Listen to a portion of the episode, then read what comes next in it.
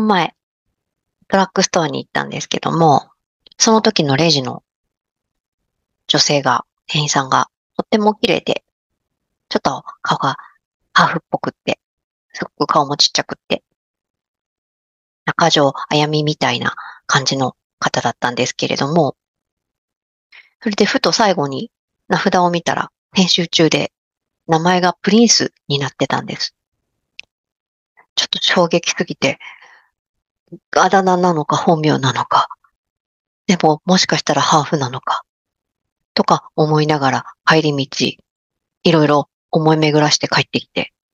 ふと思ったんですけど、プリンスって王子様だ。彼女はプリンセスなんじゃないか。どっちなんだと思って、ずっとそれで混乱あしていました。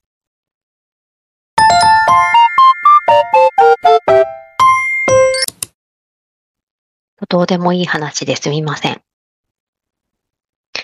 えー、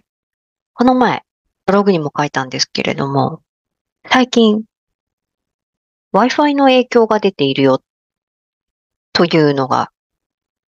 すごくよく出てきます。Wi-Fi と 5G ですね。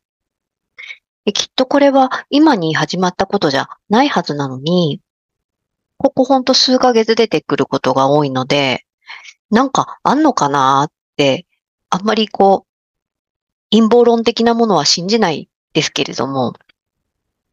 なんか見えないとこでなんか起きてんのかなっていうふうに、ちょっと疑ったりしている今日のこの頃です。それでどうしてね、最近何に出てくるっていうのはどういうことなんだっていうことを、ちょっとね、疑問に思うかもしれないんですけれども、まあ、もちろん直接記念誌のセッションをしていても、その影響があるよっていうふうに出てくる場合もあります。でも私の今までの感覚では、えっ、ー、と、レンジ派にちょっと過敏なんですとか、ちょっと話違っちゃいますけども、シェリングの影響な気がしますというか、シェリングですって言ってる方の8割はそうじゃないことが多いですね。なんですけれども、今回は、まあ、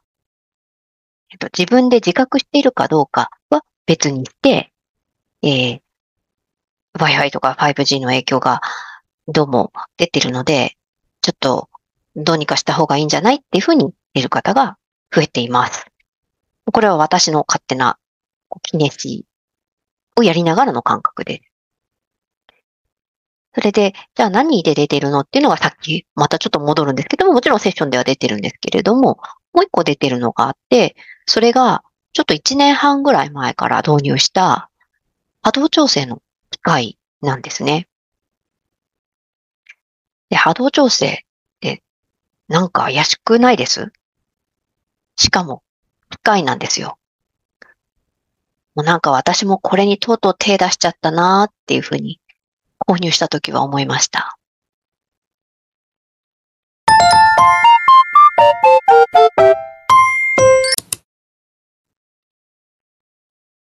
で波動調整の機械の話、もし興味があれば皆さんちょっとこの先も聞いてもらいたいんですけども、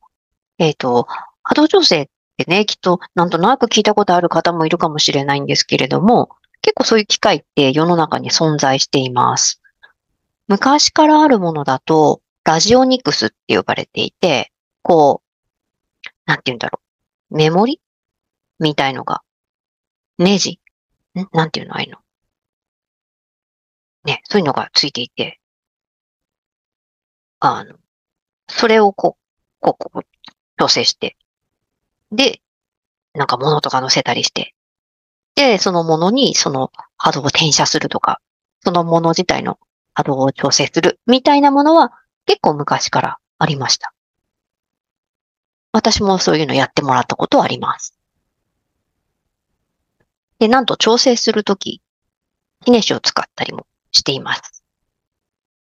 そういうのがラジオニクス。それはあの商品名というよりももう、なんて言うんでしょう。ラジオニクスというものがあって、まあいろんな会社が作ってたり、個人で作ってる方もいますね。で、それとはまた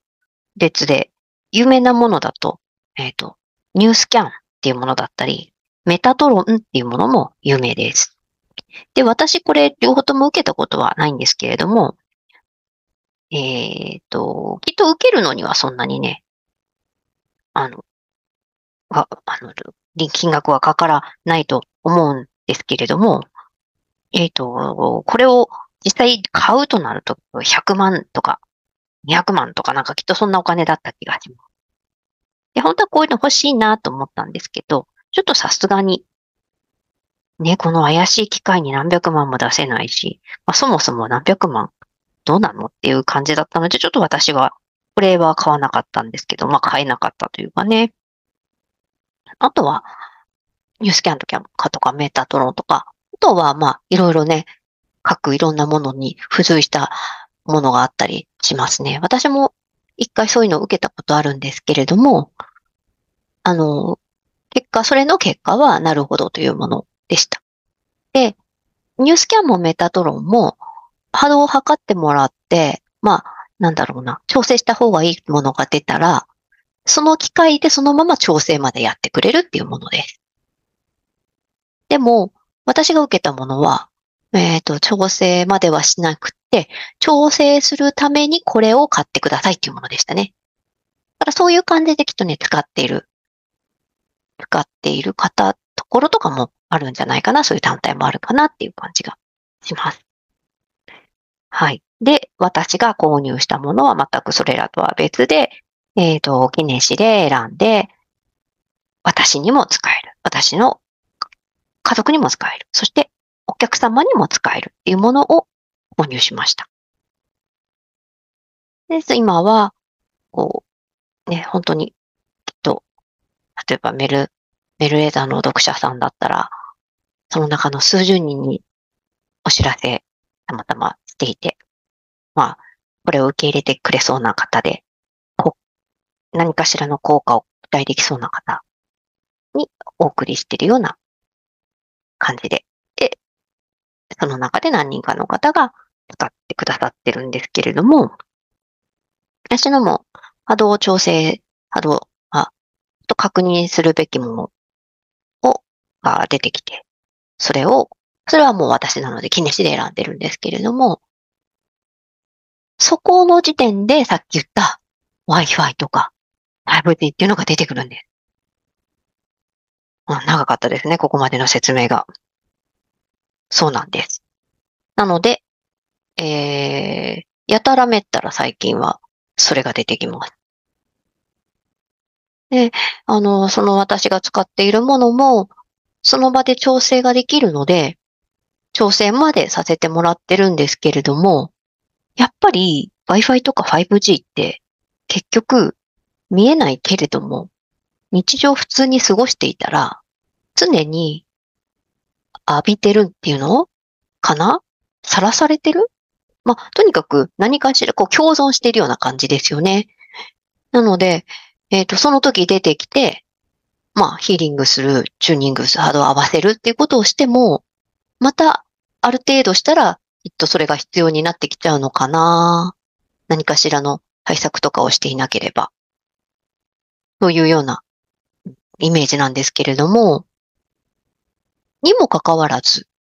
それほど過去には出てこなかったのに、ここ最近出てくるってことは、なんかあんのかなというふうに思ったりしています。もし何か知ってる方がいたら教えてください。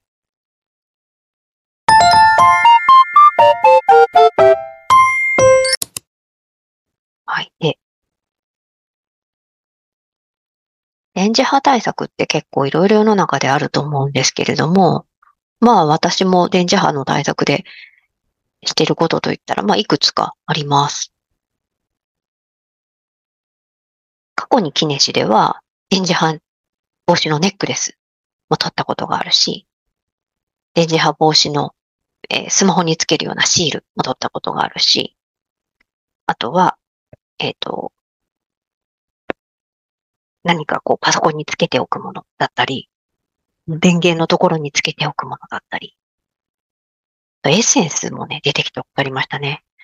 オクエッセンス。あれは私も今、今でも使ってるんですけど、結構あれはなんでこれが効くんだろうって思うものだけど、私の中ではとても効いている感じがしています。でも、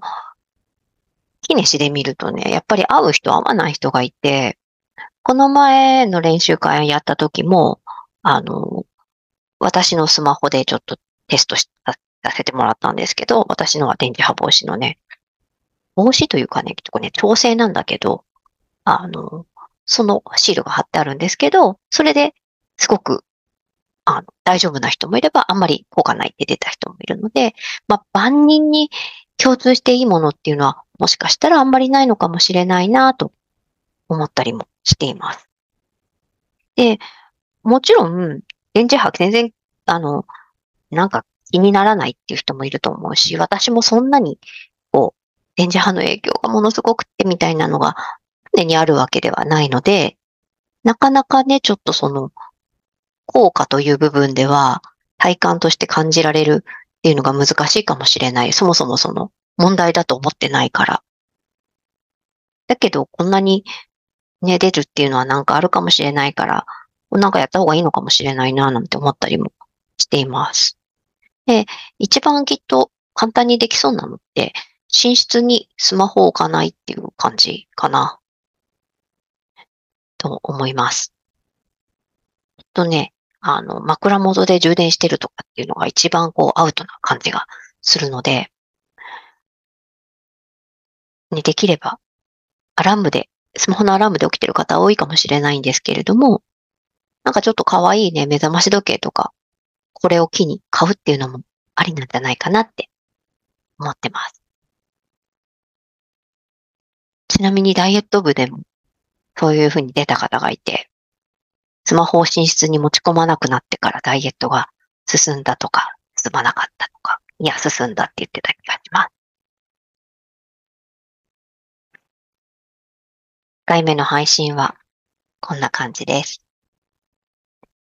もしよかったら何かメッセージとかもらえると励みになります。今日も一日素敵な時間を過ごしてください。ではまた。